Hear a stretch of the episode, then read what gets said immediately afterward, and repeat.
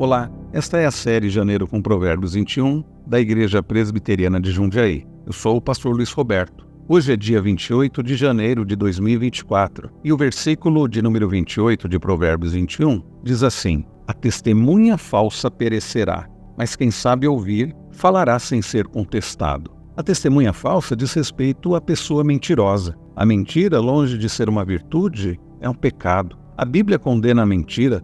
Jesus chega a dizer que o diabo é o pai da mentira. Lá em João 8, ao se referir ao diabo, Jesus diz que ele foi homicida desde o princípio e jamais se firmou na verdade, porque nele não há verdade. Quando ele profere mentira, diz Jesus, fala do que lhe é próprio, porque é mentiroso e pai da mentira. Assim, o pecado só entrou no mundo por meio da mentira, pois Satanás enganou os primeiros seres humanos através da mentira. A mentira é pecado e, é, como todo pecado, traz consequências terríveis. Salomão diz que a testemunha mentirosa perecerá. A pessoa mentirosa não tem credibilidade. A mentira é incompatível com a vida cristã. Lá em Efésios 5:25, Paulo diz: "Por isso, deixando a mentira, Fale cada um a verdade com o seu próximo, porque somos membros uns dos outros. Lá no Sermão do Monte, em Mateus 5, Jesus diz: Seja, porém, a tua palavra sim, sim, não, não. O que disso passar vem do maligno. Contrastando com a pessoa mentirosa,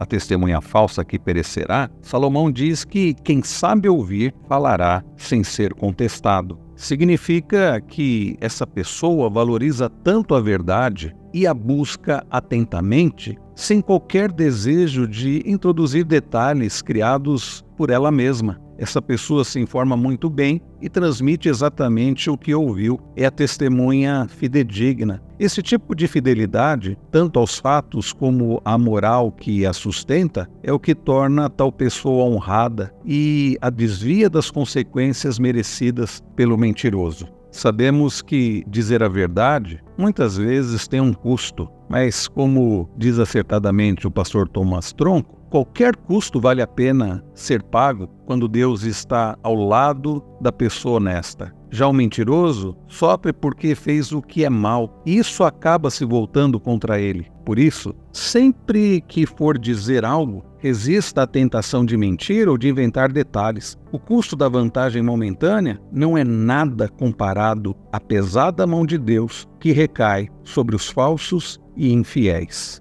Que Deus nos ajude a viver na verdade, a falar sempre a verdade, falar a verdade em amor, a viver uma vida na verdade que é Cristo.